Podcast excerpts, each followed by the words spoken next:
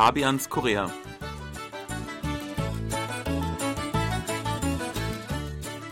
Willkommen zu Fabians Korea. Vielen Dank fürs Einschalten. Liebe Hörer, liebe Hörerinnen, heute reden wir über ein relativ delikates Thema, ein ernstes Thema, und zwar die MeToo-Debatte, die ja mittlerweile Südkorea nicht nur erreicht hat, sondern geradezu erfasst hat. Man kann sagen, dass äh, die mediale Aufmerksamkeit riesig ist. Die Fernsehnachrichten sind gefüllt. Die äh, Schlagzeilen werden von MeToo dominiert, obwohl es am Anfang noch ein bisschen gedauert hat. Die Bewegung kommt ja aus Amerika und äh, kommt jetzt aber quasi in vollem Schwung, oder? Ja, also ich bin Sebastian Ratzer, ich mhm. bin auch wieder dabei. Also es ging los in Korea mit äh, äh, einer Staatsanwältin, die hatte sich geäußert ja. und hatte berichtet, was ihr widerfahren war, dass sie also von einem Vorgesetzten bedrängt wurde ja. und dann später auch benachteiligt wurde, also bei der Beförderung und sie wurde auch strafversetzt. Also das war der Ausgangspunkt und dann haben sich immer mehr Frauen gemeldet und jetzt haben wir mittlerweile auch eine richtige MeToo-Bewegung in Südkorea. Ich war beim Internationalen Frauentag äh, bei den Demonstrationen am Gwanghwamun-Platz und dort war, haben quasi alle Demonstranten ein, ein MeToo-Schild auch hochgehalten. Aber ähm, das sind ja ganz, ganz viele verschiedene Themen. Bei MeToo, das ist ja eigentlich eine Solidaritätsbekundung unter Frauen, äh, die äh, von denen ja wirklich viele auch Opfer von ähm, Alltagsgewalt, sexuellen Übergriffen werden. Und äh, ausgegangen ist es ja eigentlich aus in Hollywood äh, mit dem Produzenten Harvey Weinstein. Das ist ja schon mehrere Monate alt und da kam quasi dann ans Tageslicht, ähm, dass in, in Hollywood es gang und gäbe ist, dass mächtige Männer quasi ihre Machtposition ähm, missbrauchen. Und in Deutschland äh, scheint es ja auch nicht viel anders zu sein. Da sind auch einige Fälle bekannt geworden, die nach dem gleichen Schema abgelaufen sind. Ja, auch hier ist vor allem die Filmbranche betroffen. Also bekannt ist ja das Beispiel des Regisseurs Dieter Wedel. Mhm.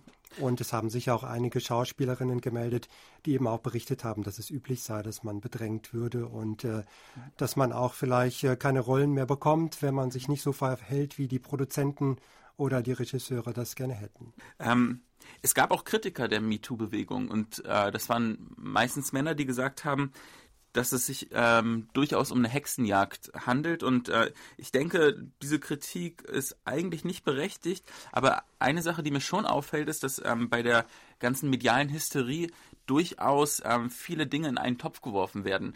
Zum Beispiel ähm, schwerwiegende Fälle von ähm, Vorwürfen, äh, gegen, also wo eine Vergewaltigung stattgefunden haben soll und andere Sachen, die ich eher ähm, vergleichsweise harmloser deuten würde, beispielsweise wenn ein Mann äh, eine Frau ohne ihren Willen äh, zu fragen in der Bar geküsst hat. Das sind ja äh, beides quasi Vergehen, aber auf einer ganz anderen Stufe. Und ich finde, da gibt es manchmal wenig Differenzierung und schon, dass, dass, dass man quasi auch an den Pranger gestellt wird.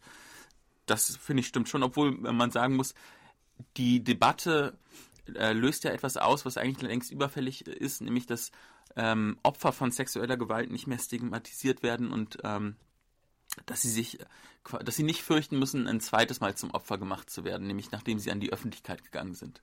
Ja, das ist richtig. Um nochmal zurückzukommen auf das, was du gerade angesprochen hast.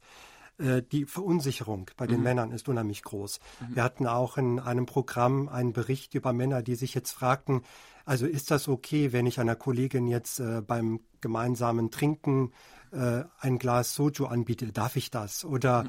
äh, wenn wir auf Geschäftsreise sind, dürfen wir dann zusammen in einem Taxi fahren oder ist das irgendwie gefährlich? Mhm. Also solche Fragen, äh, die zeigen, dass jetzt wirklich die Verunsicherung groß ist mhm. und dass man aber auch anfängt, darüber nachzudenken, also was ist erlaubt, was ist nicht erlaubt, was haben wir eigentlich früher einfach so gemacht, wo wir dachten, das sei schon okay. Und jetzt merken wir einfach, äh, das war eben nicht okay. Also es entsteht gerade so ein Bewusstsein dafür, dass manches, das einfach immer so gemacht wurde, einfach falsch war. Ja, man, man reflektiert mehr darüber, ja. Aber ich, also ich fände es trotzdem auch schade, wenn wir in einer Gesellschaft leben würden, wo man zum Beispiel die Tür offen lassen muss, bloß weil man äh, mit, mit einer Kollegin ein Gespräch hat und dass, dass quasi eigentlich kein Generalverdacht ist. Aber ich denke, dass, dass äh, gesellschaftliche Entwicklungen ja durchaus wie in eine Pendeluhr ähm, verlaufen und dass es äh, vielleicht in manchen Stellen äh, durchaus jetzt auch in die andere Richtung einschlägt und dass sich es wieder einrenken wird. Äh, Sebastian, mich würde interessieren, glaubst du, dass die MeToo-Debatte nachhaltige Veränderungen bringen wird oder ist es so eine Eintagsfliege, wo sich jeder auf sozialen Medien äh, abreagiert und äh, aufregt, aber dann ähm, nächste Woche wird es vergessen sein?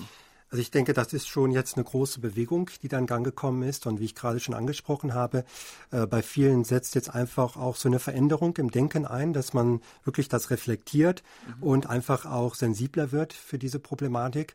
Und ich denke und ich hoffe zumindest, dass äh, da jetzt wirklich Veränderungen angestoßen werden mhm. und sich da Korea in dem Punkt weiterentwickeln kann. Ich bin da ziemlich zuversichtlich, denn ähm, der Präsident Moon Jae-in hat sich äh, uneingeschränkt solidarisch ausgesprochen in einer sehr bewegenden Stellungnahme.